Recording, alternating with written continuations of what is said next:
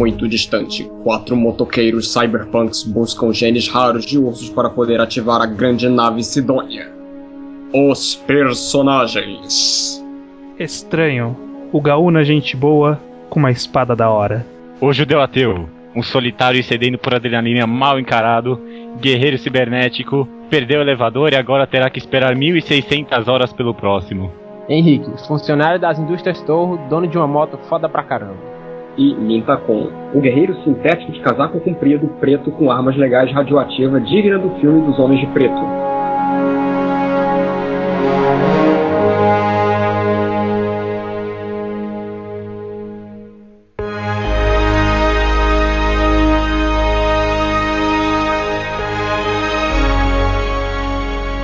Sejam bem-vindos a mais um Table of Cast, podcast do blog Mangatologia. Hoje estamos aqui reunidos em quatro pessoas para falarmos desse autor que pode ser um pouco injustiçado, talvez, não sei, porque muita gente critica as obras, principalmente os roteiros dele. A gente vai tentar um pouco desmistificar a figura Tsutomu Nihei. A gente vai falar um pouco sobre o autor para apresentar ele para vocês, tanto é, as obras dele, como funciona os roteiros, a arte dele, para tentar facilitar e apresentar melhor para as pessoas esse autor que ele tem obras muito ricas, mas que acabam sendo bastante negligenciadas pelas pessoas por sua, entre aspas, dificuldade de leitura. Bem, falando um pouco sobre o Tsutomu Rei, ele nasceu em 1971 na cidade de Fukushima, ele foi assistente de Tsutomu Takahashi, autor de Jirai Shin, Alive, Sky High de Sidoa, e teve como assistente Ki Hayashida, do mangá Dorohedoro. E qual? Quem é o, o assistente dele? A Ki Hayashida, autora do Dorohedoro. Ah, sim. Caraca, É. sabia não. É mulher? É mulher, é mulher. Caraca. Eu também não sabia que era Mano. mulher. Eu também tive essa reação. Não é possível, mulher. É, acho interessante comentar que foi assistente do Takahashi, que não sei se alguém aqui leu Jiraishin, mas eu acho que pro, pro finalzinho, começo não, eu acho que ele no começo o Nihei não fazia muita coisa, mas pro final de Jiraishin, eu acho que ele desenhava todos os fundos do mangá, porque Takahashi ele nunca vi ele desenhar tão bem. E É nenhum verdade. outro, Isso é em verdade. nenhum outro mangá dele. No, não, até Sidou, Sidou é até bacaninha. É um, tem um desenho mais legalzinho, mas o começo de Jiraishin é um pouquinho feio mesmo. Eu acho que desse, desse resuminho que a gente fez da vida dele, que é, é o que a gente sempre fala em todas as magagrafias. A gente não sabe muitas informações dos autores porque não é uma coisa muito noticiada. Os autores eles são meio reclusos mesmo. Porque é, é a característica da profissão. Mas acho que a, a informação mais relevante de, desse pequeno resuminho que a gente fez é o fato dele ter feito arquitetura, né? Não tem dúvidas disso. Aham. É, é, olha assim, notório isso. Igual fala que, por exemplo, o Osamu Tezuka estudou medicina, entendeu? Você vê também por que que ele não seguiu a carreira de arquiteto, né? Porque se ele fosse construir o que ele desenha, pelo amor de Deus, né? Torre chegando na lua. Mas eu acho que o motivo, por, por ele ter estudado arquitetura, ele consegue fazer essas coisas, mas sem parecer muito ridículo assim. Porque eu acho que se algum outro mangaka tentasse fazer essas estruturas gigantes que ele faz, essas coisas, ia, ia ficar ridículo. Não é que não, não- parece que é real em Blame ou qualquer outra obra dele aqui. Parece combina assim. Não sei explicar direito. Meio que convencionou, né? Na verdade. É, né? Talvez, tipo, é um negócio que, ah, se tivesse tempo e dinheiro e material, dava pra fazer. É, eu acho que é, isso, isso, isso é, é- é- é bem relativo, porque nas obras dele, em cada obra, ele opta por um estilo né, de construção. É. Acho que isso fica bem claro é, em, só em pegar as duas obras mais, mais longas dele, excluindo o Guerreiro de Sidônia, que é mais recente. Mas pegar Biomega e Blame, você vê que o- a temática do- das construções do mundo é totalmente diferente. Ó, um- uma coisa, uma coisa do, uma coisa do autor que a gente deixou de passar é que ele também ele ganhou dois prêmios importantes lá no Japão, que foi Verdade. o prêmio Four Season da Afternoon e o Jiro Taniguchi Special. Que é, esse último foi por Blame, pelo one shot de Blame, inclusive, né? Aham. Acho engraçado ele não ter ganho nenhum Tezuka agora que eu parei. Não, sei lá. É que é um ator influente, né? Grande, conhecido. Normalmente esse pessoal costuma ter um Tezuka, pelo menos, né? Ele não tem nenhum. É. É. Merece. Tô falando isso. É porque eu acho que ele é, é, eu, eu acho que é porque ele é um pouco. acho que, inclusive, isso vai ser uma coisa que a gente vai acabar comentando bastante a- ao longo do podcast. Ele não é pra qualquer um. Né? Você tem que estar disposto a, a encarar a história dele. Quem vai, É, talvez. despretensioso, quem vai despretensioso ler a história dele não, não vai pegar a mesma coisa do que aquela pessoa interessada em ler. É, o camarada chega assim, ah, peguei, achei aqui, Blame, ah, parece maneiro, vou ler e tal. Aí, mas que diacho aconteceu aqui? Vai ser assim. Acho que isso vai ser, inclusive, a parte mais didática e mais interessante do podcast. Porque tem muita gente, eu já vi muita gente reclamando que não entende nada e não sei o que. E aí, le- re- lendo e relendo as obras para esse podcast, se você presta atenção, não é confuso. Eu tenho essa convicção. Pior que eu senti isso, senti isso, relendo aí os volumes de Blame. Ah, não sei se eu posso já soltando isso, mas eu acho. É, cu- quando eu li Blame, reli, né, agora, eu tava pensando que lembra um pouco com- é, no podcast do Inio Asano lá, que Solanin, em Solanin o Inio ele coloca muitos detalhes que muitos autores não dariam a importância. Em Blame é a mesma coisa, só que eu acho que é ainda mais parecido se for pensar com Gon. Eu não sei se quem, ali já- quem aqui já leu Gon. Caralho, é a mesma analogia que eu ia fazer. Yes. Tá bom, Exa- desculpa. Não, pode falar, Mas pode é, falar. É, é- é- não, é idêntico ao Gon. Gon funciona exatamente da, forma, da mesma forma que Blame ou qualquer outro mangá do Nihei. Porque se você pegar Gon e pular os quadros, eh, pular um quadro Hum. ou outro, você perde totalmente a linha. Eh, O personagem vai estar em outro cenário, vai estar em outra situação, e você não vai estar entendendo o que vai estar acontecendo. Só que eu acho que em Blame é ainda pior, porque tem toda uma adrenalina, tem todo um clima correndo e você fica muito com muita vontade de passar rápido as páginas para saber o que vai acontecer. Aí você às vezes acaba se perdendo mesmo. É, até porque a leitura É, de. é uma, le- Ah, é uma tá. leitura difícil se você for parar pra pensar. Até porque Aham. as leituras do, do Nihei, elas são basicamente imagens, né? É Isso. é, uma- Exatamente. A narrativa dele é muito mais assim, visual do que verbal. A pessoa que pega para ler qualquer qualquer sequência de páginas que seja só imagens, é muito comum a pessoa passar o olho só por cima, sabe? Não não absorver quadro a quadro, é absorver a página de uma vez. Só que no do Nihei, no caso de Gon, por exemplo, é, não dá para funcionar, não pode funcionar assim. Principalmente se a gente pensar nesses mangás semanais que o pessoal lê direto aí na semana, tipo, Bleach, Naruto, até mesmo One Piece. Você, tipo, você não precisa ler, você não precisa, você não precisa ler o texto. Você pode ir passando as páginas, dando uma olhada nos quadros, e você vai entender o que aconteceu naquele capítulo. Mesmo porque eu acho que é pra ser feito assim, né? Pra, ah, pessoal, pessoal lá no Japão pegar na banca, ler de pé, dar uma folhada lá na. entender o que, vai, que aconteceu. Mas Blame e mesmo Gon não funcionam assim. É uma obra que você tem que parar e ler. Acho que a gente pode então é, pegar aquela questão de temática, de ambientação dele, pra gente discutir um pouco como que funciona, né, os mundos do Nihei em, em termos de cenário e de ambientação e tudo mais. Primeiramente, vai ver muita coisa cyberpunk, assim, mais dark nas obras dele. Isso. E eu- uma coisa que eu que é uma sensação que ele passa ao longo das obras dele é, e que é um, altamente recorrente é o cenário pós-apocalíptico. Independente de qual tenha sido o apocalipse, né? Tem várias histórias diferentes e cada uma com apocalipse diferente. E isso vai influenciar em como é, são, como eu- tinha comentado, como são as construções daquele mundo. Então, se a gente pega, por exemplo, é, Biomega. Biomega é num futuro que é dominado por megacorporações e tal. No mundo dominado por megacorporações, a gente vê aquelas cidades extensas, aquelas construções enormes, mas é uma coisa bem plana, assim, é, é extenso, planar. Aí a gente pega Blame. Blame é uma história de uma construção que foi sendo feita por robôs que ficaram malucos e começaram a construir coisas nada a ver e começou a crescer descontroladamente. A gente vê um cenário que é como se fosse um prédio enorme que não faz o menor sentido. Agora que eu parei pra pensar nisso, mas é interessante. Blame é vertical e Biomega é na horizontal, né? Aham. Se for parar pra pensar. É interessante Exatamente. isso. Ah, também uma coisa que dá pra notar em Blame também. Você tá lendo lá tal, ele chega alguma cena e vai pegar um elevador. Tempo de chegada, não sei o que, não sei quantos dezenas de meses. Dá a ideia de que é um mundo gigantesco, ou as coisas se movem muito lentas lá. Sim. É, o cara esperou 800 horas no elevador. Imagina, é, é o que eu comentei lá. Imagina você perde esse elevador, né? Tipo, ah, segura a porta, segura a porta. Segura 1.600 horas esperando.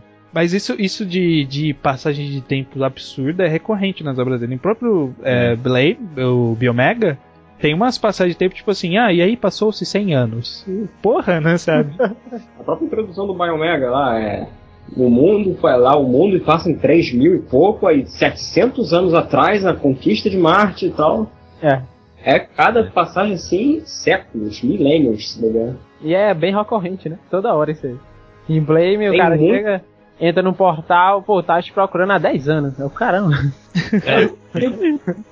E eu acho que isso é também é, explica um pouco sobre o- os personagens dele. Que normalmente os personagens principais das obras dele não são humanos, né? São seres que acabam conseguindo viver longevamente. Seres de ca- cada um no mundo é uma coisa diferente no seu mundo. O Biomega mesmo, o protagonista é um humano sintético. O Biomega é humano sintético, o Emblem ele é um tipo de um robô ciborgue construído há muito tempo atrás.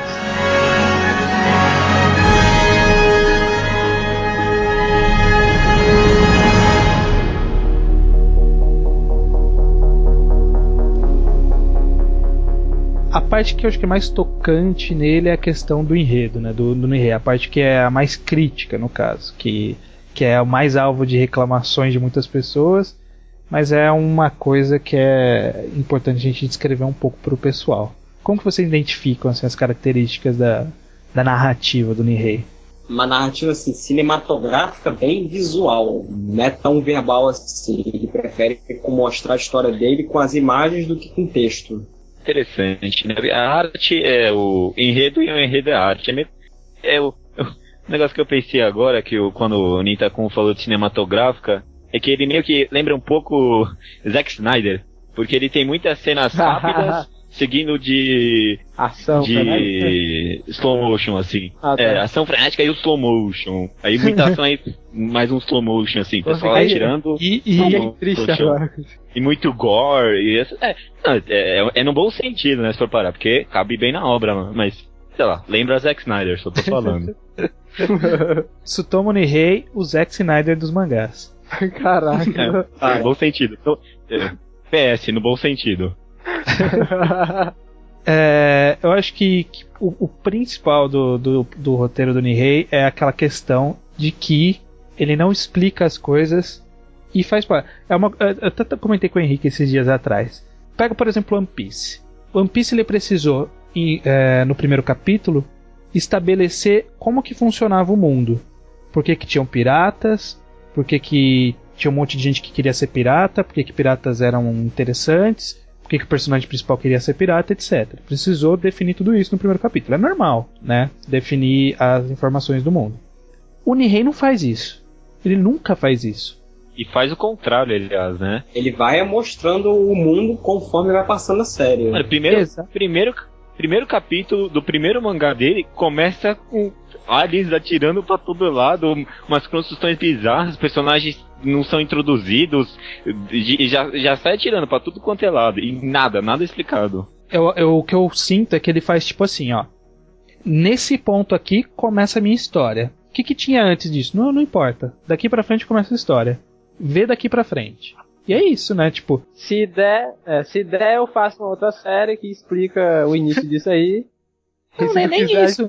é Não, isso. Ele, acaba, ele acaba explicando no enredo, assim, né? Aos poucos vai apresentando características que vão apresentando a construção daquele mundo.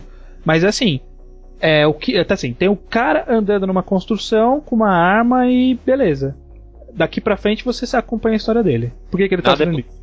Você vai Nada é ver. planejado, nada é planejado, então, você tá falando. Não sei, não sei. Pode, É, ser, pode ser que esse seja o planejamento dele, né? Talvez seja. É, talvez seja. é, é, é, talvez seja só uma característica dele, né? De falar assim, não, eu não vou fazer é, background para explicar, para motivar a minha história, né? Por exemplo, é. One Piece, você tem que motivar por que, que é daquele jeito. Naruto, tem que motivar por que, que o Naruto é daquele jeito e tal. É, por que, que o Killer é daquele jeito? Não sei, não inter- não interessa. Começou aqui, ele é assim, pronto, assume isso. Pega o bonde É tipo, cara. não conteste, apenas aceite. É, é como se a gente chegasse naquele ponto. A gente chega junto ali do que fala, e aí, o que, que tá rolando? E fala, ah, chega aí junto. É. Ótimo. Ótimo. e eu acho que isso não é ruim. É Não, uma não, opção, alguma. é uma opção, né? De, de- É um estilo assim diferente. É, e é nisso que muita gente cai, que não tá acostumado com, com esse tipo de, de narrativa. O Gon, ele tem uma coisa assim. O Gon, ele é bem- que você que o, que o judeu comentou. É bem assim também. O Gon, que, que, qual é que é do Gon? Como que ele foi para onde ele tá? Não sei, tá lá. Ele, é- como que o dinossauro sobreviveu? Não sei, tá lá, é um dinossauro. Um dinossauro que tá numa savana. Beleza. Vamos ver o que, que acontece. É. É. exatamente a mesma coisa. Não tinha parado pra pensar nesse sentido. É, realmente. É mais. é parecido com Gon nisso também, né? E aí leva para outro ponto que tem bastante nas, nos enredos dele, que é de. Ele deixa pontas soltas. Às Faz vezes. isso com muita frequência. com muita frequência. E, mas assim, não necessariamente são pontas soltas que são essenciais pro enredo. É, são não, aquelas não é pontas soltas que você gostaria de saber, sabe? É tipo a Bankai do Capitão X, né? Se ele morrer e não mostrar a Bankai, tanto faz. Não vai influenciar em merda nenhuma na história. É um exemplo, é, um É, exemplo. Não, não, é- não é um furo de enredo, é um. É um, é um detalhe. Que ele, que ele escolhe deixar sem explicação. E se for parar, eh, sem dar spoiler, né? Mas se for parar pra pensar, todo, praticamente todos os finais de mangá dele são meio que assim, né? Ah, o que, que aconteceu Hum, depois não- disso? Ah, não sei. Também não importa, terminou assim. É, isso, E isso até faz tô- a gente pensar o porquê dele não ter ganhado outros prêmios mais famosos, né? Afinal de É, contas, ele, não, ele não segue aquele sistema. o de- estilo padrão. É, É, exatamente. é olhar exatamente também- que eu, eu comentei. Sei lá, eu, eu não sei. O que eu, eu vejo o mangá como uma mídia que é uma leitura rápida. O, o próprio posicionamento, se você pensar, ver um mangá assim, o próprio posicionamento dos quadros assim mais mais afinado, diferente de uma comic americano, dá uma impressão de que a leitura é para ser feita mais rápida. Aí isso junto com a adrenalina de, de Blame, toda a ação, ainda te, te faz querer ler a obra mais rápida ainda, que é o natural da mídia. Aí o cara fala, não, não, calma aí que você não tem que ler isso rápido, você tem que parar e ler quadro por quadro e entender o que está acontecendo. Uhum. É aquele negócio, não, não é pra qualquer um, né? De novo. É, Assim, eu acho que pode. é, eu tinha comentado de não ser pra qualquer um, eu- acho que pode ser pra qualquer um. Mas não é pra qualquer momento, né? Você tem que estar preparado. pra- Ah, pra- É, é, há um, um mundo de informações diferentes quando você lê disposto e quando você lê casualmente. Um mundo de, de coisas diferentes. É. Quando você para pra prestar atenção no que os termos que ele inventou, por exemplo, safe, em Blame, safeguard, builder, quando você para pra prestar atenção quando apresentam esses, esses conceitos, é, você vê que entende como que funciona, qual que é a lógica e tudo. Se você lê correndo, você acha que é só uma denominação. Mas há uma profundidade ali e ele deixa claro em alguns pontos, em alguns momentos da obra. E você tem que estar atento e preparado para receber essa informação. Por isso que a gente diz que. Por isso que eu, eu digo, né, no caso, que você tem que ler preparado para ler. Porque você tem que estar pronto para não deixar passar esse tipo de informação. Porque ele não vai repetir. E às vezes vai falar num quadro ali no cantinho e se você perder, azar o seu. Acho que é uma, os mangás dele acho que pode ser lidos. Não sei, talvez, eu não sei se esteja errado ou não, mas acho que talvez os mangás deles podem ser lidos das duas formas. Pode, Não sei. pode. É, então, você pode ler despretensioso também.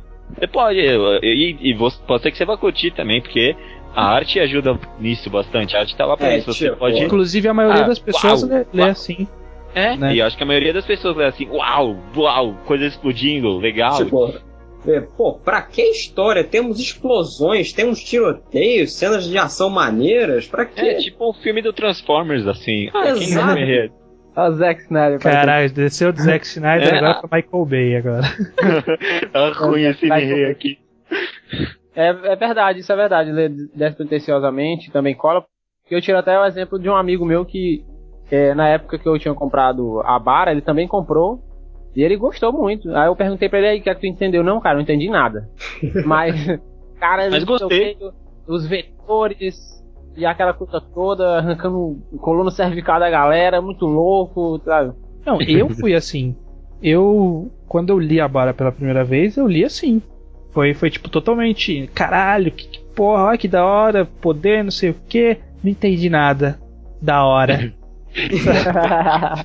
Zetman Tipo, com ossos. Mas aí, depois de um tempo, muito tempo depois, que aí eu conheci outras obras dele, aí eu fui ver outras pessoas discutindo profundidade, eu falei assim, não, vamos, vamos, vamos ver direito isso. E aí quando você vai dar a segunda relida é, prestando atenção, é, um- é o que eu comentei, é um mundo de, de informações novas. Exatamente. Eu fui reler antes a Bara Ana. Pô, eu, dessa vez eu entendi a história. Inacreditável, eu não lembrava lufas da história.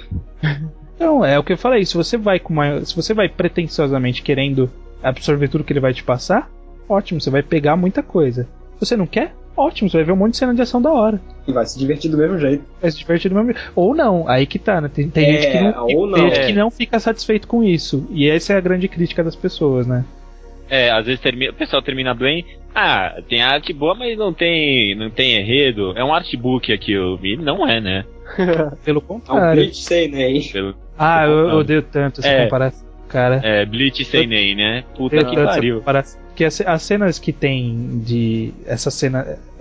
a eu não sei nem por onde começar a rebater esse tipo de informação. que é tão. O, Bla- o Bleach ele tem umas passagens que são feitas de formas. de forma. É, com cenários amplos, não sei o que. Que são enrolação, obviamente, enrolação. É, e Blame é, eu- não, Blame é ambientação e muitas vezes explicação nessas cenas abertas e grandes. é exatamente o oposto, porque é, é, às vezes é uma, é uma ação. É, o, o- o capítulo inteiro o cara tá levantando o copo. E um capítulo, meu, mudou tudo em Blame. É muita informação que passa num capítulo de Blame. Em Bleach não, é exatamente o oposto. Ele enrola o máximo possível. Outro, uma coisa que eu pensei aqui, até anotei. Esse negócio é é uma análise, é por isso que eu, eu digo que acho que Blame, ah, todas as obras, mas acho que Blame ainda, ainda mais. Todas as obras deles podem ser lidas de várias formas, interpretadas de várias formas. Porque eu tava pensando aqui, às vezes, às vezes esse, esse sentido da obra ser confusa é algo proposital. Pra você se sentir na pele do personagem. Porque o que ele, ele, é que nem a gente quando começa a obra, ele não sabe nada, ele não lembra do passado dele, ele só quer subir. E se sente exatamente da mesma forma, a gente não sabe o que tá acontecendo, a gente não sabe. A gente, a gente se sente que nem o Killy. Às vezes, às vezes essa sensação, esse compartilhamento com o personagem que ele quer passar pra gente. Às vezes é confuso de propósito. E, e acho que essa confusão de propósito pode ser por exemplo, presenciada bem quando ele dá essas passagens de tempo. Que nem ele, ele não fala três meses, ele fala 800 horas. Ele não fala 250 anos, ele fala 2.345 horas. Por quê? Porque ele faz isso pra ficar propositalmente confuso, pra confundir a gente. E isso, novamente, é um dos fatores que pode levar uma pessoa a não gostar da obra dele. Existe. Ou E- motivar a reler, né? Pra uma compreensão melhor. É, para finalizar das características deles, vamos comentar um pouco sobre então a arte mesmo, né? Que é o grande tchananã. A cereja do bolo. Acho que é, é o bolo, né? É o bolo. É o Não, não, não, não só queria. Porque acho que quando a gente comenta enredo é mais pra justificar. É, é um contra-argumento do que o pessoal fala, porque acho que a arte ninguém discute que é tipo sensacional, né? Não tem, acho que não tem nem o que falar. É, eu não sei, acho que todo mundo leu o one shot de Blame depois de Blame, né? E quando eu li aquele É. one shot, é- nossa, é, é totalmente diferente, é totalmente diferente. E você vê que é, é engraçado, porque eu não sei como ele chegou à conclusão que ele devia fazer aquilo mais rascunhado, né? Porque o Aham. one shot de Blame, teoricamente, até onde eu entendo de arte, que eu não entendo porra nenhuma, mas acho que é mais bem finalizado do que o, o, o, o Blame, né? Até, até o, o impacto visual chega a doer na vista, porque a gente tá acostumado a ver aquela É, desenho cheio é, de é rachuras, bem né? isso. Aí de repente É. você vê, pô, não é ele que desenhou isso aqui. Na, na- nas primeiras obras, principalmente, a gente vê uma coisa que, que vocês comentaram aí que é bem. parece rascunho, assim, né? Parece que ele não. Não sei como, como explicar, eu não sou manjo de desenho, mas parece que ele não finaliza, como, como o Judeu falou. Que ele deixa meio rascunhado algumas coisas, sabe? E isso não necessariamente é feio. Mas deve-se também considerar que ali na, nos cenários, do- nos traços dele, tá cheio de informação. Ele não É. faz É. nada, ele não faz nada de besteira. às vezes ele faz uma cena, uns cenários assim, principalmente em Blame, que é um cenário maluco, porque faz parte da, da temática do mundo. Mesmo o cenário sendo maluco, a gente entende por onde o personagem subiu até o lugar onde ele tá, sabe? Ele faz a passagem, É. mostra, sei lá, tem uma escadinha, tem não sei o que, ele passou por isso, não sei o que. Tá tudo lá nos cenários. É maluco, mas é lógico, né? Acho que é mais ou menos isso. por aí. Assim, é, no Isso caso faz de sentido. Blame específico, o mundo é maluco, mas o desenho dele não é jogado. O desenho dele é pensado.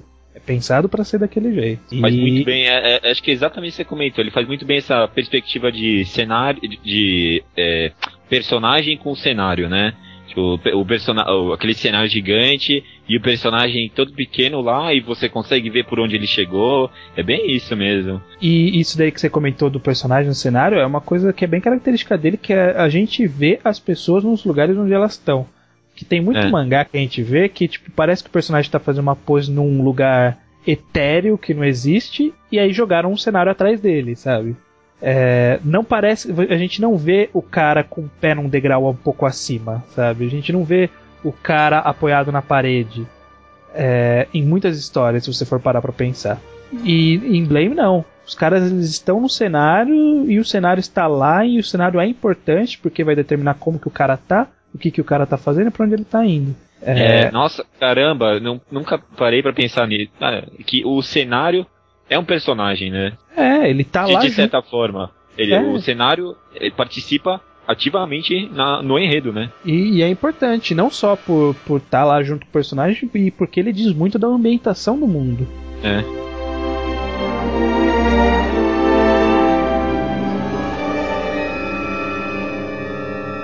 É, então, tendo esse papel feito para o autor de forma geral, agora vamos cair em cima das obras. A gente vai seguir a mesma ordem que a gente sempre seguiu nos outros podcasts, que é a ordem de publicação, do mais antigo para o mais novo. E assim sendo, a gente começa pela obra mais famosa, a, a- muita gente considera a masterpiece dele, né? O A, supra sumo dele. a primeira É. a primeira obra dele, eu não sei se é.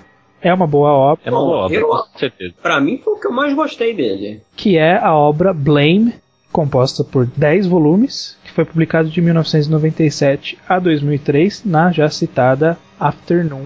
E que teve o one shot dele, publicado em 1995, na mesma Afternoon. Isso. É, quem quer fazer um leve resuminho, eu acho que, que principalmente no caso do Nihei, que, que tem essa peculiaridade de não, de não fazer background para as histórias, acho que os resumos das histórias podem ser bem resumidos mesmo. Quem, quem se arrisca a fazer um, um resumo bem curtinho de, dele, dessa obra? Assim, Blame narra a saga de Killy, que é um andarilho, que ele tá em- empunhando uma arma de raios gravitacionais em busca de al- em busca de genes net. Blame é uma obra sobre um cara que quer subir.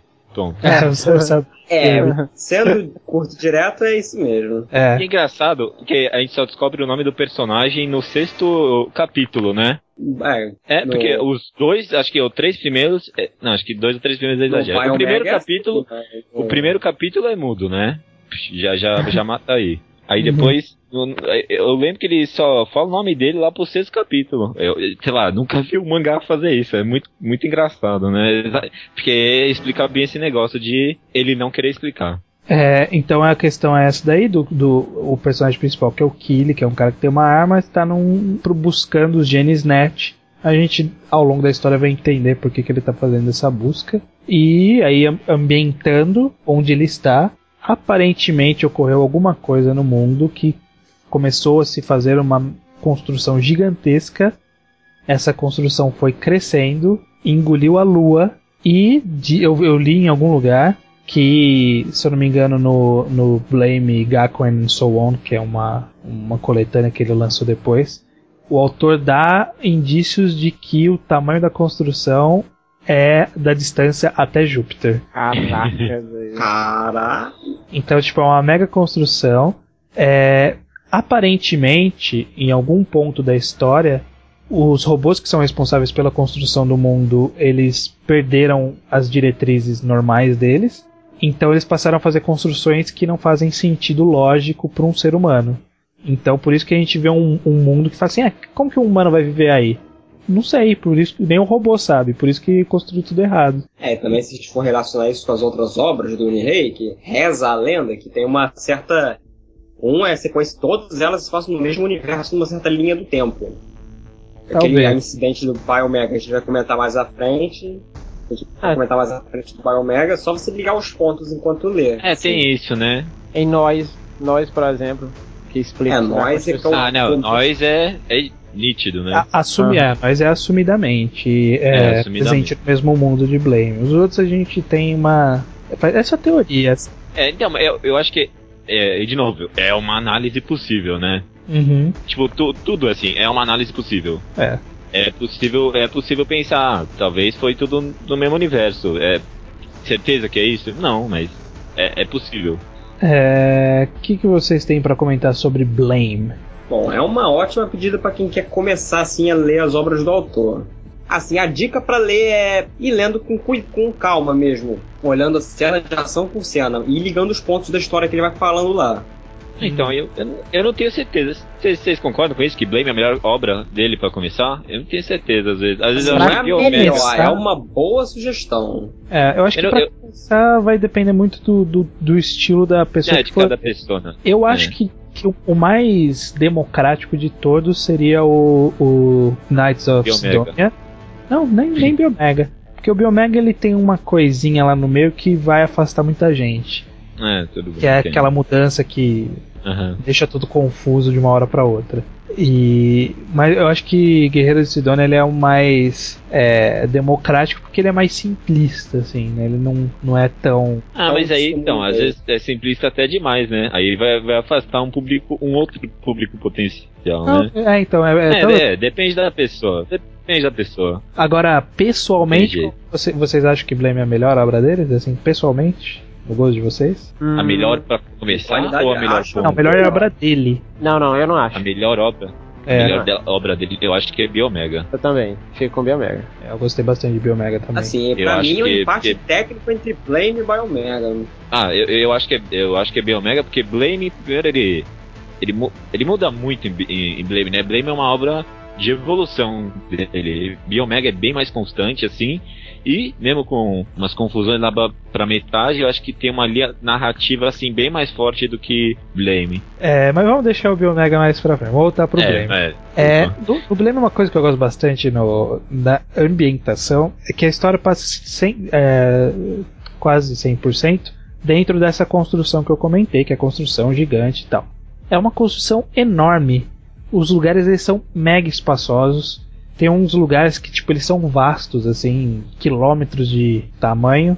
E ainda assim é claustrofóbico pra caramba essa história. é, Você fica ali preso Parece- naquele. Parece que você tá preso naquele mundo mesmo ele sendo enorme, né? é, é muito Aham. um feeling, é muito um feeling de Alien o oitavo passageiro, né? Nossa, total, bicho. Totalmente, é, aquele negócio, ai, aquela porra pode surgir do meu lado a qualquer momento, né?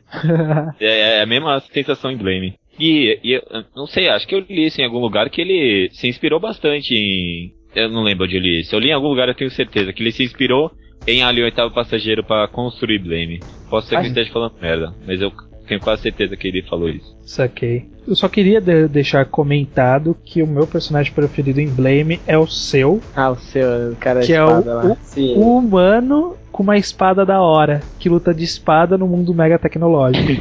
Contra É o cara monstros totalmente foda. é, ele é é um humano normal, luta com monstros cibernéticos, os aqueles Silicon Life lá, que são formas de vida feitas de, si- de silício. Silicone. Que silicone, é silicone? Silicon. Silicone, sim. É silício. É porque eu pensei em Silicon Valley, que é o Vale do Silício. É, faz mais Pra mim era sentido. silicone, eu- é silício mesmo? Silício, malandro. É, é que. Silício? É silício. Não, beleza. É porque eu olhava a cara dos monstros e eu pensava, ah, isso aí parece silicone. ah, bom. Eu gosto do. eu gosto muito da, da Sable, cara. Eu gosto muito, muito dela, cara. Da Sibyl? Eu não sei como pronuncia o nome dela, eu falo Sibyl. Sable, ah, no- É, como é que eles chamam? É mesmo. não? A, a robô lá. Fibo. Ela é gente boa. Meu personagem é o Killy mesmo. Mano, esse cara é, é da hora. Ah, eu acho engraçado o Killy porque eu acho que é um personagem que ele, ele é construído durante a obra, né? Porque no começo ele é bem mais participativo assim nas batalhas. Ele dá uns sorrisos assim quando mata os bichão lá. Ele ele salva uma menininha lá. E pro final ele é bem mais neutro, assim, né? Ele, ele não dá uma foda pra nada. É, eu também escolheria o Killer. Pô, é um herói assim, bem badass. Assim, acha ele legal as coisas que ele faz. Ele não fala muito, ele é bem sangue frio. E ele tem uma arma foda também, né? Aham. É, uma Ué, arma uma, a senhora de uma arma. Aquela é a melhor arma já concebida em, em termos de potência, né? Ela, é- ela é uma pistola que explode qualquer coisa, cara. Não tem que recarregar nunca, né? É. É um negócio que eu. Tem um negócio que eu anotei aqui sobre Blame que eu acho que é interessante comentar, que é uma possível análise, né? Que o mangá, de certa forma, ele recria bem a noção de guerra e soldado, porque durante Blame a gente, o tempo todo a gente fica enfrentando e confrontando esses bichos de silício, né? Eu vou falar silício agora. E, e a gente sabe que eles, eles são inteligentes, a gente sabe que, a gente, que eles pensam. Eu lembro que no começo do mangá o, o Kili até salva uma, um, uma garotinha monstro lá, e os bichos de silício não matam ele, porque ele salvou a menininha. Mas mesmo assim, durante o mangá, a gente meio que cria, tipo. Não, talvez não ódio, mas uma vontade de matar ele. E a gente não sabe porquê, mas a gente sabe que é um bicho inteligente. Então, é meio que essa noção de guerra, que, tipo, o soldado ele tá lá pra matar e acabou. Sabe? Ele, não tem que pensar sobre o que que. quem é o, é o adversário dele, quem é o inimigo, né? É só inimigo e acabou. Porque a gente, porque a gente não gosta dos bichos de silício lá, porque a gente quer ver eles morrendo. Porque eles são feios. Por isso, e acabou. Esses são malvados também. é, ah, não, ué, quando é que eles são também malvados? cruéis, ferozes. É, eles tentam matar o último ser, último ser vivo que tem lá, os Net Genes lá. É, mas é por- só porque eles querem. é, é, é, sei lá porque eles querem isso. Então, Ah, não, tá mas vendo? aqueles. E- aqueles e- lá, pô. Em nós, em nós eu deixo claro que eles são os caras do mal, né? Porque foi por culpa deles que o mundo ficou maluco. Mas então, por quê? E, e- e- e é, isso que, eu- é isso que eu tô tentando falar. Por quê? A gente, a gente não sabe os motivos dele. É que, se eu não me engano, eu acho que é no volume 3, por aí, em Blame que os caras sequestravam aqueles monstros lá, aqueles bichos de silício. Aí o Killy até começa a destruir tudo. É, é verdade. Quando É, ele. Os É humanos são verdade. escrotos, pô. Os humanos são escrotos lá. Os humanos são escrotos também. Na verdade, naque, naquele mundo passou-se por muita merda e tem muita gente escrota. É. Então, exatamente. Chegou num ponto que as pessoas estão guerreando e não sabem mais por quê. Que nem, sei lá, no Oriente Médio. Ah, por que a gente tá guerreando? Ah, porque a gente se odeia. Ah, por quê? Não sei. Sempre, desde sempre foi assim. Convencionou-se. É, convencionou. Ah, a gente se odeia. Pe- Pelo menos a gente não sabe também a motivação do, do, do Killy também. Isso acaba explicando um pouco isso, né? De. É, ah, por que, que o Killy tá indo lá e tá matando todo mundo? Não sei. Ele tá indo lá e tá matando, beleza. Ele quer pegar o humano, Aí- pra aí- pegar o humano ele tem que matar todo mundo. Ah, beleza, mata todo mundo. É. Aliás, ficou claro pra vocês que o Netsphere é a internet avançada? É, sim. É, deu pra entender isso. Sim. Aliás, o mangá, mangá é de que ano mesmo? 1997. Mano, não, man- a internet tava começando e o filho da puta inventou tudo aquilo. Só tô falando que o cara é da Fala lá que somente os humanos conseguem conectar num mundo onde eles conseguem fazer qualquer coisa. Ah, o Tomonihei, no caso, é um hipster da internet, usando antes de virar moda. É, o É. Ele é foda, velho. Agora eu tenho uma tem uma questão aqui que eu acho interessante de levantar. Vocês sabem por que que chama blame? Blame a tradução é tipo culpa. Ah, eu sei. Eu sei por quê. Por quê? Ah, é por causa do. do som, né? De blam. É que- isso. Caralho, eu achei, eu achei isso bizarro, E cara. pior, e pior que essa, que assim, acho que esse é o modo que os japoneses pronunciam. Blam, É, é, o nome do. Blam, É. blam. É porque eu tava vendo, falando ah, por que que chama blame. Eu fui pesquisar, caralho, é por causa do som da arma. É tipo o É. Snikt lá do, do É, Wolverine. nossa, né? Isso também é genial, Snick. Porra, Minha cabeça explodiu quando eu vi isso, cara. é um senhor mindfuck isso. Bom, é uma coisa relevante de comentar, que como a gente falou, saiu um, um- após o final de Blame, saiu um volume chamado Blame Gakuen and So On. Em 2008, inteiramente a cores. Aliás, a gente, a gente nem falou das páginas coloridas dele, né? Quando a gente falou da arte. Ah, sim, as páginas coloridas deles são É, fortes. vai, vai lembrar. Biomega, todos os volumes têm pelo menos uma página colorida aqui. Cara, da hora. Da hora pra caralho. Mano, e é- mano, eu tava vendo ah, o, naquele, no artbook Blame and So On, mano, as páginas coloridas lá, é tudo, mano, tudo puta que pariu. É foda, cara. é um desenho melhor que o outro. É, então, é sobre esse, esse, esse Blame Gakuen and so on. É um, uma coletânea de one-shots. Eu não sei se tem também algumas outras informações além dos one-shots. One-shots que foram serializados em, em revistas aí que o Rei já participou, mas eles foram coloridos para poder participar desse Blame Gakuen. E aí o principal desse Blame Gakuen so on é tipo uma paródia de Blame com os personagens da série é, centrados no universo tipo de mangá escolar, por exemplo. O que ficou assim, meio que deveras bizarro algumas cenas, né? Bizarro Mas, e tipo, engraçado ao mesmo tempo, Engraçado né? É. também. Depois Depois eu achei engraçado aquela. Aquele monstro super alto de silício usando saia de, de escolar. né? Eu ri demais quando eu vi aqui. A primeira, a primeira ele joga no quando time de vôlei. É, nossa, ele não. Porque é ela, né? Porque eu só fui É, concluir mulher. que era uma. Era uma mulher quando eu li aquilo. Meu, e, e aí tem, tem a professora, a professora Mensab, que é aquela inteligência artificial do Industry. E aí o cara que tá sentado na primeira fileira é o seu, todo bonitinho, assim, com, com o sorriso e as bochechinhas rosadas. Tipo, a melhor forma de chegar aquilo é, é a escolinha do Blame. O pior de tudo é que, é, mesmo sendo um negócio de comédia que não tem a- praticamente nada a ver com a história original, a gente tem muita informação da história original que a gente não sabia até ver esse, esse one shot. Tipo, por exemplo, que É. aquela- aquele monstro gigante é menina lá, o monstro de silício lá é gigante menina, e aquela, aquela compa- companheira lá do Domoshevsky, que é aquele espíritozinho lá que fica acompanhando, também é mulher, né? É. Aham. Que ele quer ir no banheiro. Aí o Dom- Domoshevsky quer ir junto. aí, aí ele fica tentando se livrar e quando vê ela é uma menina. Ah, não, Ai, Deus.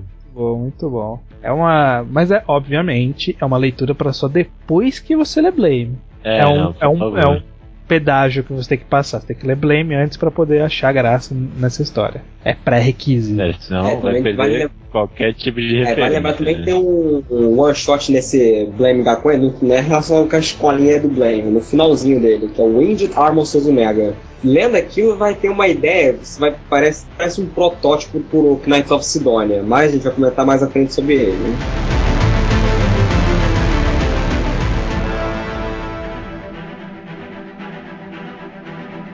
É, a próxima obra sequencial dele foi a obra chamada Noise, de um volume lançado em 2001, também na Afternoon, que é um preq- prequel, uma, eu não sei se esse termo em português é usado mesmo, uma frequência. Frequência. Se- Sequel é uma sequência e um prequel é uma frequência. Ah, frequência, eu vi frequência. Eu... Ah, o quê? Não, frequência. É, hein? Talvez, não sei. E Você pesquisou esse termo no Google pra ver se existe? Eu acho que eu já lembro de ter ouvido, mas eu não sei se ele tá correto. Bom, vamos falar que é uma prequel. prequel do, do Blame. Acho que é, é meio difícil fazer resumo de história de um volume, mas basicamente é sobre uma. é, conta a formação, mais ou menos, né? A popularização da Netsphere, que é o, o, o grande mote do, do Blame, e dos, da- das formas de vida de silício, que são as, os principais antagonistas de, de, em Blame. Então, basicamente, ele dá um, um backgroundzinho do mundo, né? É. Do, do E é Blame. bem- bem, é bem bem- de leve, bem de leve. É, e, e- e é uma obra separada, é uma obra boa separadamente também, né? Não sei se é tão boa separadamente, mas é, eu acho bem estruturado. Tem, tem uma linha É. narrativa interessante, já é, é mais bem estruturado narrativamente do que o começo de Blame, por exemplo. Sim, de É, fato. No caso de Nós, eu li Nós antes de ler Blame. Porque eu não sabia que era um Ah. papel. E, assim, não é uma história ruim. Mas você lendo depois de ler Blame é totalmente diferente. Faz muito É, mais é sentido. totalmente diferente. A- as coisas que são meio whatever são totalmente. faz todo sentido quando você sabe da É. história de Blame. Tipo a espada da menina. Principalmente, acho que é a explicação de como surgiram os safe guard e todas essas coisas, né? É, então. Que é, é, é em nós que eles explicam como é que surgiram os safe guard, as vezes silício dá uma mais ou menos, né? Uhum. Eu, É, por exemplo, a, a- a espada da menina lá. A espada da menina é uma versão em espada da arma do Kili. A- aquela arma do É. Kili, que é uma espada de raio É. gravitacional também. né? Só que aí, pra, pra em outros momentos, a gente olha pra espada dela e fala, porra, ela pegou uma espada whatever numa loja, uma espada fodona? Qual que é a lógica disso? Tu vê aquela espada, aí quando você vai ler Blame e vê aquela arma do Killer, caraca, a espada evoluiu. Tipo uma evolução. Passou muito tempo depois, fizeram uma versão nova daquela arma de espada, só que dessa vez com uma arma de disparo. Uhum. Tem uma um boato, uma teoria que diz que a personagem principal de Noise, que é uma menina lá, que ela é a Sanakan do, do Blame. Que ela origi- ori- originaria a Sanakan de Blame. Pô, será, cara? Não sei. É uma teoria. É uma teoria. É. Eu. eu não sei. É, faz sentido, eu acho. Faz sentido, mas ah, pre- em- precisaríamos de mais pistas para ter essa Pois certeza. Tá, é tá um uma pouco vago. possível análise, né? É, mas De é novo. pedir, é pedir demais mais pistas do Nihei.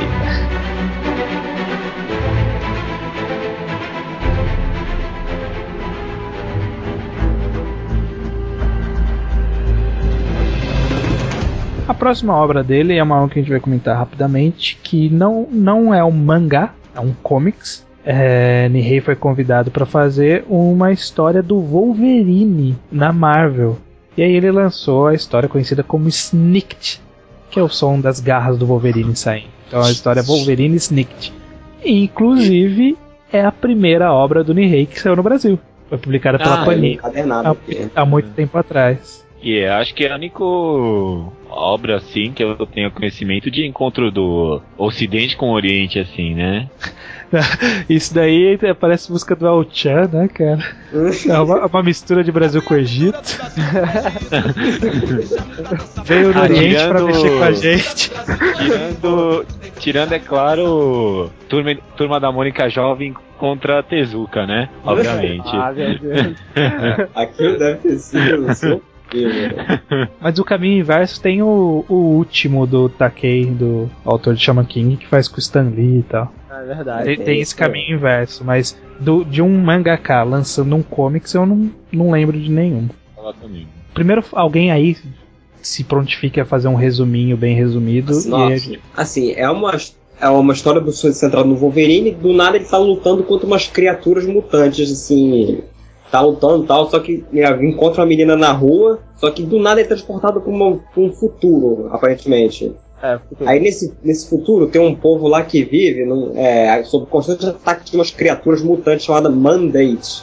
Aí Uhum. eles comem, aí o corpo dessas criaturas é fraco contra Adamantio, que é o, metal que constitui o esqueleto do Wolverine.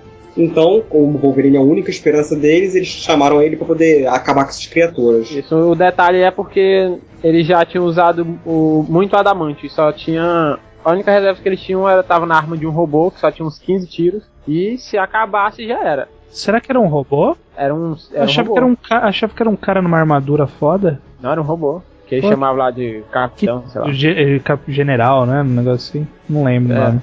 Pô, eu achava ele tão fodão. É interessante, acho que o Nihei conseguiu, não sei quem ele já. Eu, eu das poucas HQs que eu li de Wolverine, Nihei conseguiu representar o personagem que não é dele, até que muito fielmente, né? Não sei Sim. se ele teve alguma ajuda, se foi ele que fez o roteiro sozinho, mas Ah. acho que foi uma boa representação. Não sei, não sei. Eu cheguei ali alguns e a- o Wolverine do Nihei ele foi bem superficialzinho, sabe? Não gostei muito, não. Não, é, foi, Ah, foi é. um, o- ele pegou o Wolverine ele deu uma.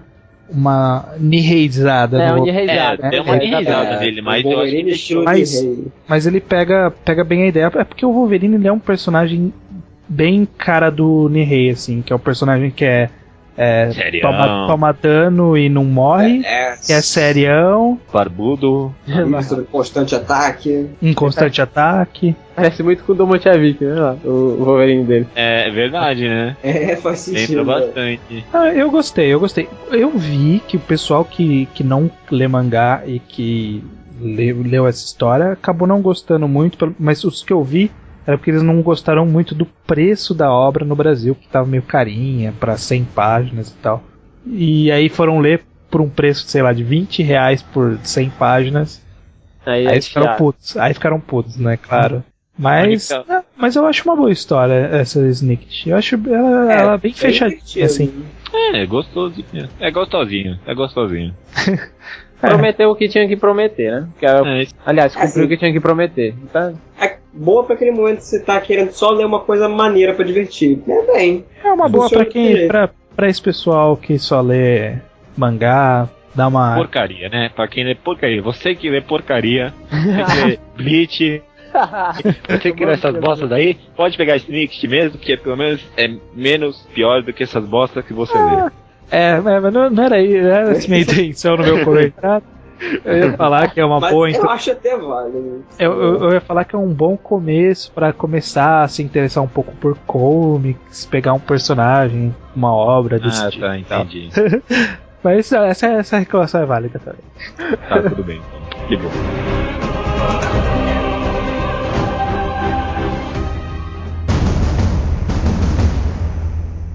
Próxima obra, Biomega. Mangá de 6 volumes de 2004 a 2009, lançado na Ultra Jump, agora na Shueisha. A primeira obra dele na Shueisha, inclusive, né? Ele é, ele é bem filhinho da Kodansha e aí Biomega ele lançou na Shueisha. Biomega e a Bara também saiu na Ultra Jump. Será que pagaram alguma coisa pra ele? Eu não sei, eu acho que no mundo. é, isso isso é uma coisa que eu sempre me perguntei, mas eu acho que no mundo do- dos mangás sem nem. Os caras têm um pouco mais de liberdade. Eu acho que, que alguém deve ter vindo com um prospect pra ele e falou assim: ó, lança uma obra aqui de tal jeito, tal jeito, o valor é tal. Ele deve ter se interessado e topou. O, o cara é famoso, as coisas dele vendem bem. É. Às vezes eu penso que deve ter uma briguinha lá entre as editoras de quem vai pegar o cara, né? Porque o que ele lançar é sucesso na certa, né? Uhum. Ter um público garantido, né? Então, Biomega. Biomega a gente começa num mundo futurístico também, obviamente. Todas as obras do Nihei são futurísticas, nenhuma é no presente ou no passado. É, num mundo que foi afetado por um vírus que transforma as pessoas em algo semelhante a zumbi, né? Que eles chamam de drones na história, né? E a história basicamente é sobre. é, eu esqueci o nome do personagem principal. Zuichi Kanoe, né? Isso. que é um cara que, que anda numa moto animal. A moto dele tem uma forma de inteligência artificial que é como se fosse uma irmã dele. E, e ele anda de moto por aí, ele tá tentando. Eu não sei qual que é a missão original dele. A missão Ele foi original. mandado pela Ah, Torra pra recuper- pra recuperar humanos com a habilidade de resistir e transmutar a infecção lá do MC. do Ah, vírus. exato. É o que eles chamam de accommodators, né? isso. É procurar bem seres isso. humanos que resistem ao vírus. E aí, na, na missão dele, ele acaba se deparando com um urso com uma arma. Que é um motivo melhor pra ler é, Biomega do que esse urso falante com uma arma. Nossa. Urso falante com uma mão de, uma mão de gancho com uma com um rifle, mano.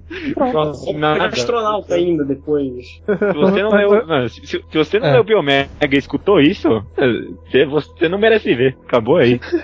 Aposto que você tá indo correndo olhar lá o mangá, aposto. Mas, Mas Você pode mandar essa página pra qualquer pessoa que ela vai querer ver- ler esse mangá. Só manda essa página aí, manda essa página aí do urso, a pessoa vai querer ler. Coloca no post, coloca no post. É, coloca isso aí. Aí, um pode urso, colocar no post. eu vou colocar lá. urso. Urso, maneta com uma arma. Falante. Falante. Urso falante, planeta falante armado do Biomega. Ótimo. Bom, beleza. Vai convencer todo mundo. Mas é, é uma coisa que é bom, bom deixar avisado, né? É, há um plot twist enorme no. Mais ou menos na metade, no final do terceiro volume. E tipo, quando eu falo que é um plot twist enorme, é um plot twist enorme. O mundo muda.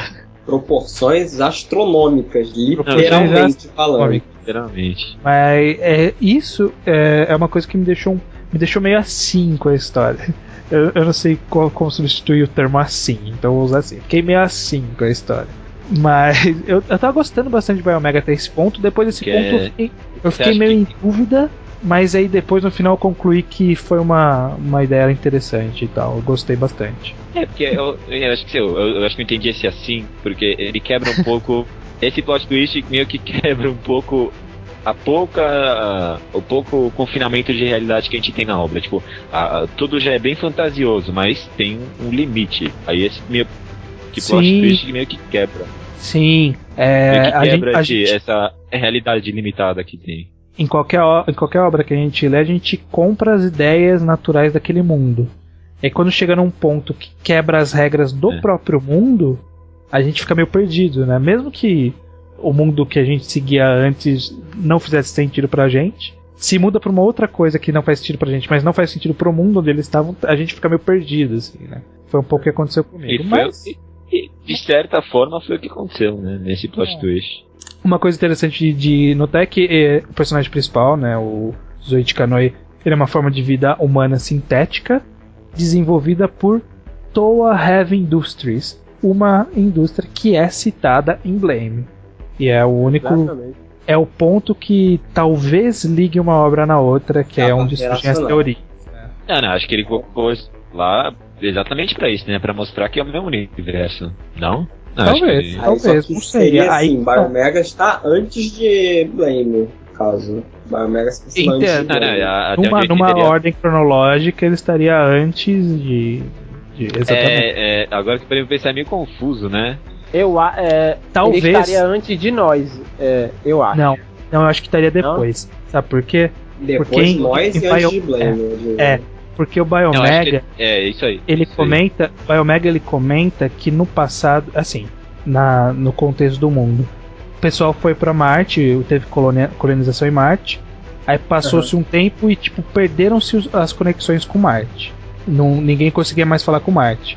E aí nisso teve um ataque terrorista em escala mundial que acabou com todas as informações do mundo de informação digital. E aí quando o mundo estava se reconstruindo e aí conseguiu novamente a capacidade para voltar para Marte, quando foi para Marte lá encontrou esses drones lá e aí quando voltou o cara infectou o mundo e tal. É possível, né, que essa esse ataque terrorista que sumiu com as informações digitais seja o que tenha fudido a Night Sphere, caso caso seja no mesmo mundo e que aí tenha feito começar aquela construção absurda que ferrou a- as memórias do mundo que causou o surgimento do, da mega, mega structure lá de Blame. E faria sentido se passar antes de Blame, porque mas eu penso que aquele elevador que o Killy pegou em Blame, que ele ficou trin- é, um, um- três meses esperando, né, 800 horas, seria um elevador que levava para próprio para próprio Marte ou para Aquele elevadorzinho Pra lá, que- a colônia- estação lá, né? é que foi reconstruída talvez a coluna lá em Marte. Talvez. É uma possível análise. E já, já, já me antecipando aqui é, sobre guerreiros de Sidonia, Kni- Knights of Sidonia, Sidonia no Kish. É, Sidônia é o nome de uma região de Marte. Filha Talvez da Olha puta. só. sejam pessoas. né? Eita porra! Ah, caralho, porque eu não vi essa merda. Nossa, Saca- caramba. Nossa, Faz, faz todo que sentido. pariu. E Sidônia é, o no- é o? Sidônia-. Sidônia, inclusive, é o nome de uma região de Marte de verdade, não é no mundo do, do Nihei, não. É no, no nosso mundo, é assim. Não, não, entendi. Tanto por isso que Aí tem aquela música. Aquela música do Music, que é Knights of Sidonia, que tem no Guitar Hero e tal, Ah, que muita gente ah, fala, ai, por que, que tem o mesmo nome no mangá? Porque não é uma coisa tão nova assim, Sidonia. Sidonia é uma coisa estabelecida aí. Aí você vai ver Sidônia é, é algum barulho pros japoneses, né? tipo, É, Nave, Sidonia é o barulho que a nave faz. É, nave pousando em Marte. Sidônia. Sidonia. Zoom, zoom. E. Bio, Biomega, vamos voltar então. O que, que vocês têm pra comentar de Biomega? Não, acho que a, a coisa que eu mais queria comentar ele, é que ele começa muito mais atrativo, pelo, pelo menos no começo, né? Ele começa bem mais atrativo do que Blame, né?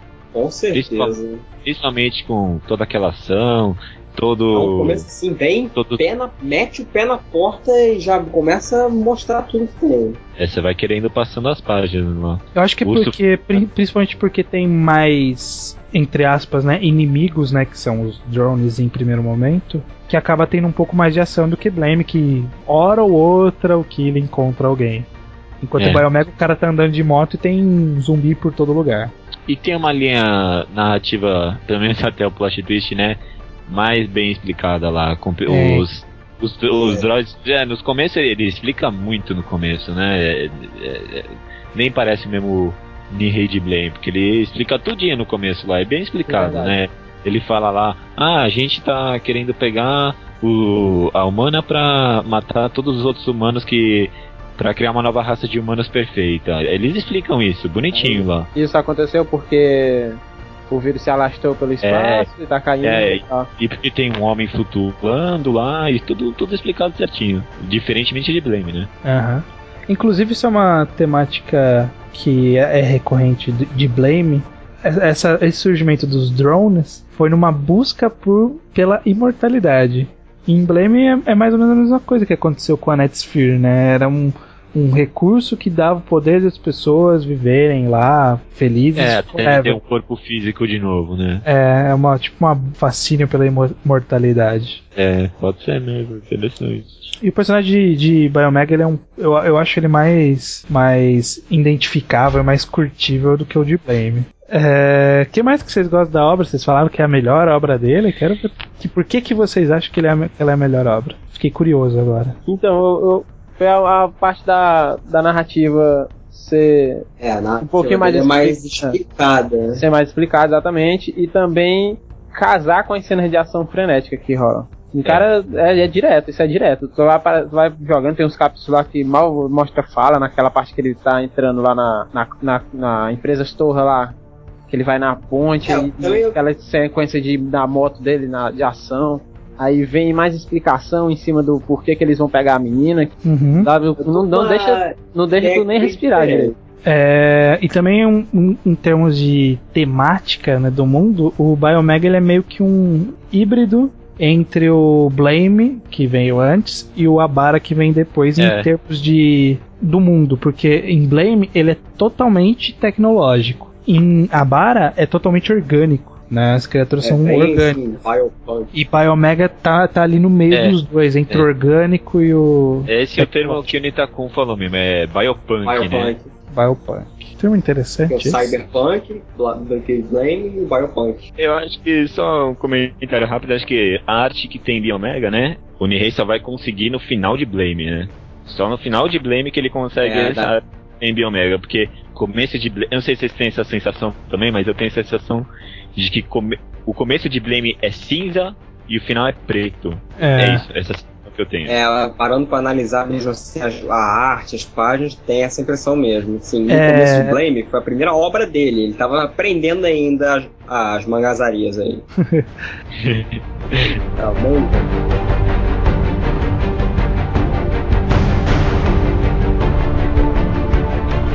É, próxima obra dele, na verdade, a gente vai comentar de passagem, é que Nihei fez um outro trabalho para os Estados Unidos, que foi um- uma história centrada no universo de Halo, que é o aquele jogo famoso, Ele é fã, inclusive. que ele é fã, inclusive. Tipo, nesse Halo, ele assim, é um, foi um conjunto de vários quadrinistas famosos que vieram pra fazer essas várias histórias sobre Halo.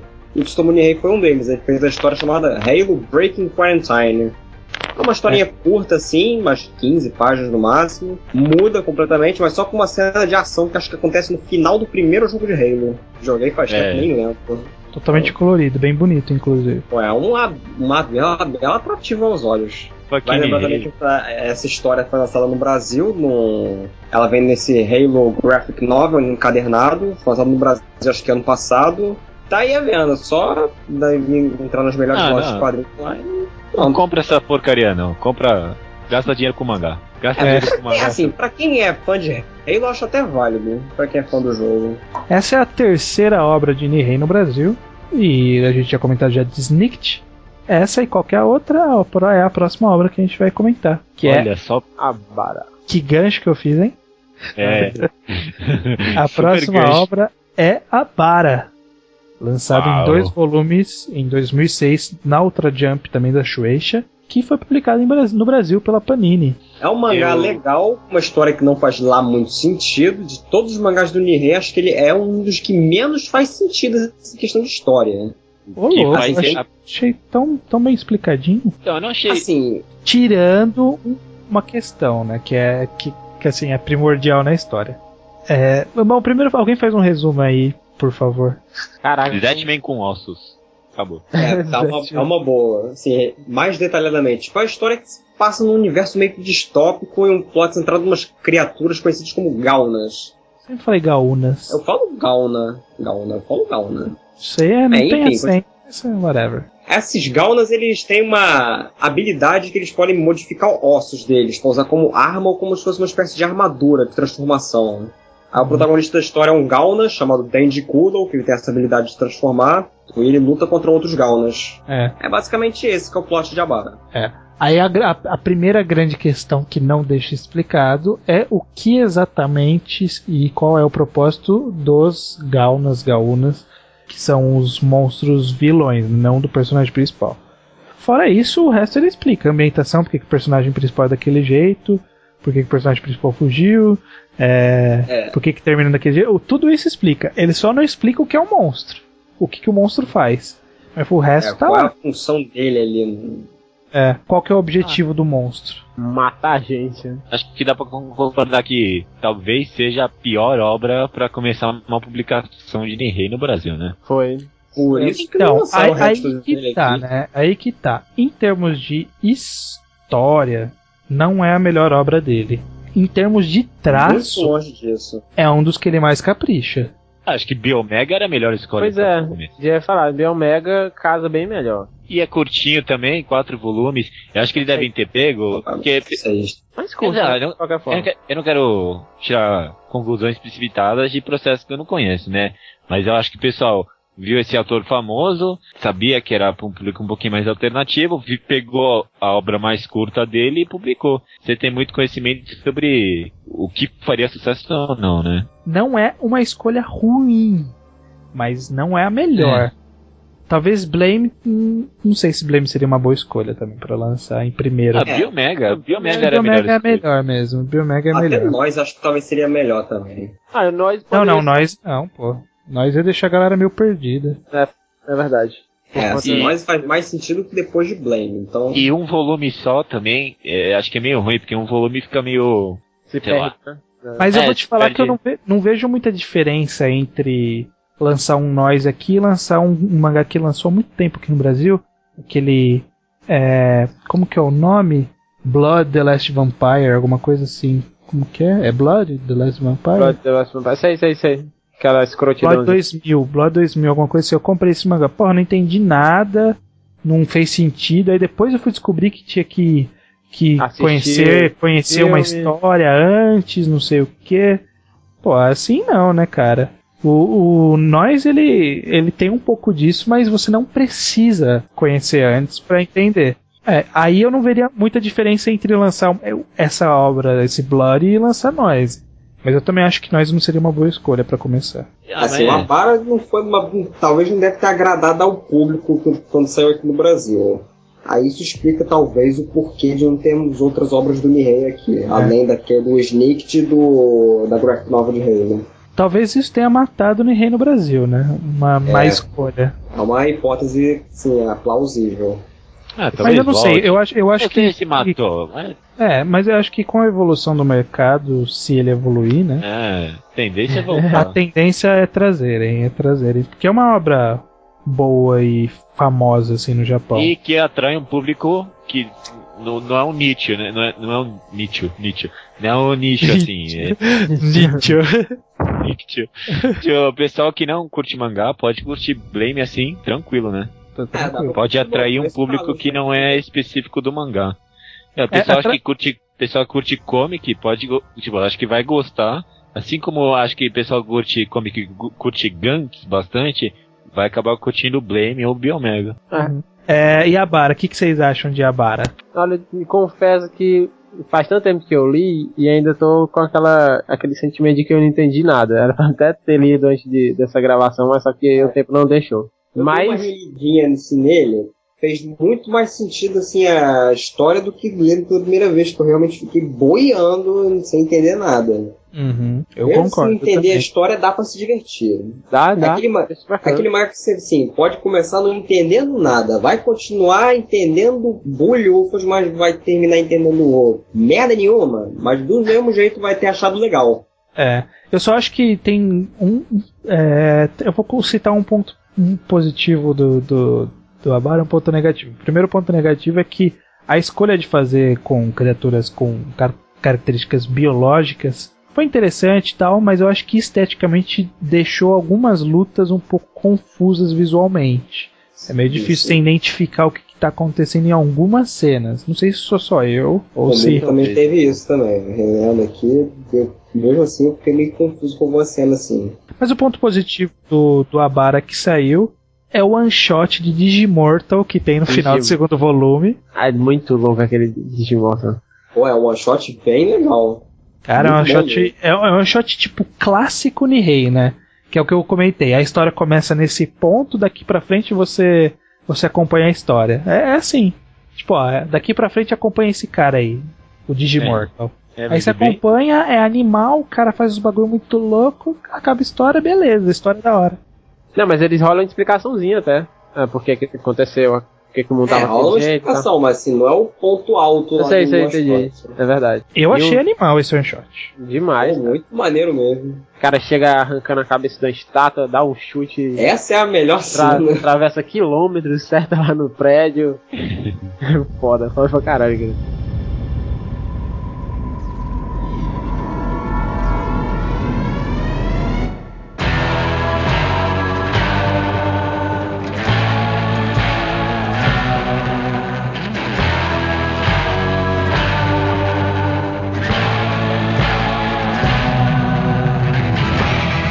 Última obra de Nihei, a, última, a obra que ainda encontra-se em publicação na a revista Afternoon, da Kodansha, é a obra Sidonia no Kishi, ou Knights of Sidonia, ou Guerreiros de Sidônia, Ou os Cavaleiros de História. Cavaleiros de Sidônia. Cavaleiros de tá, tá no É, meio. não, né? Cavaleiros- o negócio. É, os Cavaleiros de Sidônia. De Sidônia. Que tosco. Poxa, não estraga mesmo. É, estragou um pouquinho. É, essa é uma H de sete volumes legal. em publicação. Já a- atualmente está em sete volumes. Está em publicação de 2009 até o momento. E é a primeira incursão de Nihei no mundo dos mechas. Fazendo um leve resuminho, né? O Sidonia é uma nave enorme, gigantesca, que é como se fosse uma colônia humana que por algum motivo precisou sair da Terra ou de Marte, não sei É. que é uma nave comprida. É, é- é uma, uma nave que é, que ela é bem planejada pelo Nihei, pelo jeito. É uma nave bem comprida, assim, que tem como se fosse um torrão de pedra em volta da metade dela.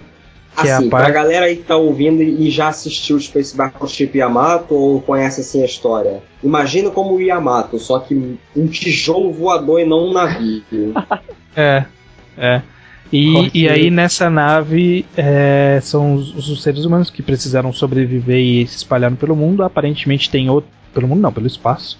Aparentemente tem outras colônias pelo espaço, mas a gente acompanha a Sidônia. E ela internamente é uma estrutura gigantesca hum, que lembra um pouco Blame. E basicamente no universo tem algumas criaturas conhecidas como Gaunas. Também é o mesmo nome que ele usa em Abar, ele usa em, em Knights of Eles voltaram que no caso seriam tipo uns gaunas tunados. É, eles são uns seres espaciais que eles têm, tipo, o que eles chamam de, de- do corpo verdadeiro, que é um, alguma coisinha dentro dele, e em volta tem um- uma placenta enorme que forma algum formato de algum monstro ou algo do tipo. É igual tem os gaunas de Abara, que eles fazem a placentação lá. né? Exatamente, o mesmo, a mesma ideia. E aí, pra enfrentar esses monstros, eles têm os, ah, os mechas lá, que são os robôs gigantes, que eles usam pra lutar no espaço contra os Gaunas. Basicamente é essa a história. Luta central também no personagem principal, Tamikaze Nagate, acho que é esse, é Nagate Tamikaze, eu acho. Até, Existe até mesmo um subplot romântico, no mangá do Nihei, isso. A Verdade. menininha lá que ele conhece. a menininha que ele conhece e o cara que tem um terceiro sexo, né? Que no mundo, É, no mundo um existe um terceiro terceiro sexo. E o personagem lá, ele é do terceiro sexo, tem um interesse amoroso no personagem principal. E Como é que é? Como é que é esse terceiro sexo? Explica aí direito. sei, cara, não, não explica muito ele bem. explica se é homem, se é mulher. É um terceiro sexo, simples. É, é, até- é, é. E aí nesse mundo o Nihei inventou o conceito de que conseguiram sintetizar, é, é, incluindo o ser humano, a capacidade de fazer fotossíntese. Então eles precisam ser ali. Simplesmente- é, reprodução sexual também. Caraca, velho. Nossa, mano. Ele viaja muito. É, é, tem a sala da fotossíntese, que eles juntam o pessoal, o pessoal lá, vai todo mundo lá pra fazer a fotossíntese na sala Tá todo meio mundo da pelado lá, né? Ah, é? É, tô vendo aqui que o traço é bem simplificado, né? As menininhas bonitinhas, né? Um negócio É, assim. é. É, Ele tá, ele tá mais a contido, é, é o que eu comentei, né? É mais, é mais humano, então ele tá mais contido É. nas notícias, né? assim, Ah, isso, tá ótimo, é. Mudar de estilo. mais. Uma pegada mais leve, mais light comparada com as outras obras do Nihei, que é tudo mais dark, mais sombrio e tal. Assim, Hum. esse esse Sidonia ele é mais juvenil, assim. É. Não é muito pesado as cenas de ação que tem nele. Sangue E é- voando, tiro, explosões, decapitações, não tem muito disso em Sidonia. Por uma razão bizarra, eu me lembrei de Shingeki no Kyojin enquanto eu li esse mangá. Não Porra, sei por quê? quê. É porque tem essa questão Talvez do, a reação. É, do, do- da, ser- da humanidade aquada, da humanidade aquada, porque esses gaunas eles são meio tensos, assim, de derrotar. é, imagina. E, e tem alguns momentos que tem vários, assim, é. Ah, tem o urso do Biomega. E tem um, uma ursa, no caso, é uma mulher. Ah, É. Tem uma ursa lá no meio. que por acaso tem uma. Roupa de empregado. né?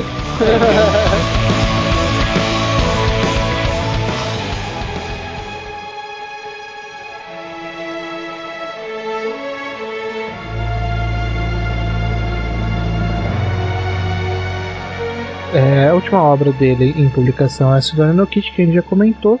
É, passando por cima por esse tipo de informação, como qualquer outro autor, o, o Nihei lançou vários one-shots ao longo de sua vida. Alguns foram encadernados no, no Blame, Gakuen and so on. Outros não, bom, a gente tem vários one-shots, não vai citar todos, porque ocupa muito espaço, não é tão relevante, alguns one-shots são muito pequenos. De 5, 6 páginas. É, vale ver pela curiosidade, né? Mas Assim, não é must read. é, não é must read. É, vocês querem comentar de algum one shot específico? Acho que o que tá todo mundo esperando, pelo menos, é o Deadhead. Dead, Dead Hats, eu, eu gosto bastante dessa. que foi. É, o Deadhead originalmente que ele era pra foi- ter sido. Era pra ter sido uma série nova, né? Só que Mas acho que será- a Nihei acabou cancelando. Não sei se foi o Nihei ou foi a editora, né? Que abandonou Então, o projeto. colocaram que cancelou. Acho que foi o Henrique que cancelou isso, porque eu li o, o capítulo e achei muito interessante, deu muita vontade de continuar lendo. Deu, não deu? Por isso que, que eu gostei bastante. Nossa, Ele tem. É, é porque eu achei. É, é assim, quando a gente vê Bioneco, a gente comentou lá que os Zorns e tal, que parece zumbi. Mas não é bem assim aquele conceito que a gente tem de zumbi, porque o personagem É. principal é muito fodão, então não tem aquela coisa de sobrevivência contra zumbis. Mas essa história parecia ser, né, voltada pra isso, a sobrevivência contra É. os zumbis. é, é bem um zumbi do Nihei. Lembra, lembra mesmo I Am a Hero, de, de certa forma. Lembra um pouco, lembra um pouco. E eu, e eu achei, eu deu muita vontade de continuar. Acho que foi, o não é possível, acho que foi o próprio Nihei que resolveu desistir, porque ele, ele, talvez ele mesmo achou que não conseguiria desenvolver muito mais a obra, né? Porque eu acho muito difícil alguém ter cancelado isso, porque, porra, mano, Pois é. Ah, talvez a minha provável hipótese pra isso é que ele mesmo tenha abortado pra poder se focar em talvez algum outro projeto. é. Mais algum comentário de one? Tem, tem um one shotzinho aqui uns- que eu achei interessante, porque se chama Zebnoid. É tipo um romancezinho, assim, tipo, do É, tem essa Nihei. pegada romântica É também. tipo um Romeo e Julieta do Nihei. É aquele entre moscas e humanos? Isso, esse mesmo. Pelo que Questão eu tô espaço. lembrado, é É esse. esse? Questão no espaço? É, é esse. Ah, É é. É, porque é. fala Ah, que o moscas e os humanos dividem não sei quantos por cento dos genes. Gênio. É, esse mesmo, esse mesmo. E aí, é meio profundo, né, também. É, bonitinho. Tá É bem interessante. E o mais legal é que ele, ele dá mais explicação dessa história do que das outras dele, né? Tipo, tem seis páginas e ele dá maior explicação. Fala do É, gênero, né? fala, fala do amor, das reproduções, né? E a última página, quem quiser um plano É. de fundo aí. Bom, meu. Falando assim, bem bonitos, tá válido. É. E aí tem um monte de one shot jogado, essa é a verdade. É, acho que os únicos relevantes mesmo é o Dead Hats e o Digimortal que tá lá em Abara. E Blame Esses são os Academy. planos também. melhor. E aí, Blame Academy, que é pela zoeira. Bom, o Henrique ele caiu, ele não. Acho que ele não vai poder participar desse encerramento, então vamos lá.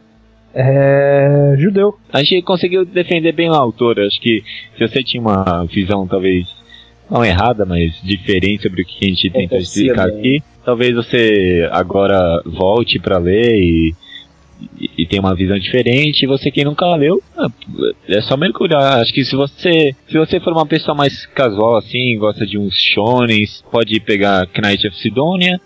Se você curte um Berserk assim, algo mais sem nem, pode pegar um Biomega. Se você leu o mangá do Underground, você for um total maluco, pode cair de Blame direto e você vai curtir. Boa, boa. Vai, ô Nintakun, faz o seu, suas considerações finais. Assim, acho que a gente conseguiu orientar bem a galera que tá ouvindo tal, como deve apreciar a obra do Nihei. Fizemos bem com o Nihei para principiantes, né? É. Tem obras muito legais, tem algumas, às vezes pode não fazer sentido, mas persista. Continue lendo que você vai gostar. Também, sim, o povo que tá acostumado a ler cenas de ação e tal, passar direto às páginas, não faça isso nos mangás de Tsutomu Nihei. Não mesmo. É isso aí. Isso é tudo. você estranho. É, eu, eu, eu- é bem exa- exatamente isso que vocês comentaram. Espero que alguém que tenha preconceito depois do- de tudo que a gente falou dê uma chance. Ou alguém que tenha lido e desistido por algum dos motivos que a gente citou lá no começo, volte, dê uma outra chance. Faz uma outra mentalidade. Eu acho que, pelo menos o, o Mangatologia, é, o, o grande foco meu é tentar formar um público leitor de mangá mais crítico, um público leitor de mangá que conhece mais coisas, que vai um, um pouco além da curva padrão. Apresentar esse tipo de autor é muito importante para quem não conhece ele e para quem fugiu dele por ele ser fora da curva padrão, tentar trazer a pessoa de volta. Se a gente conseguir fazer isso com esse podcast, missão cumprida, sabe? É, esse é o Com objetivo. certeza. Então, tem, deem uma chance que não vão se arrepender. Tem muitas boas histórias aí dele esperando serem lidas. Lágrimas masculinas estão escorrendo aqui com o seu discurso. É isso aí. Totalmente tocante e profundo.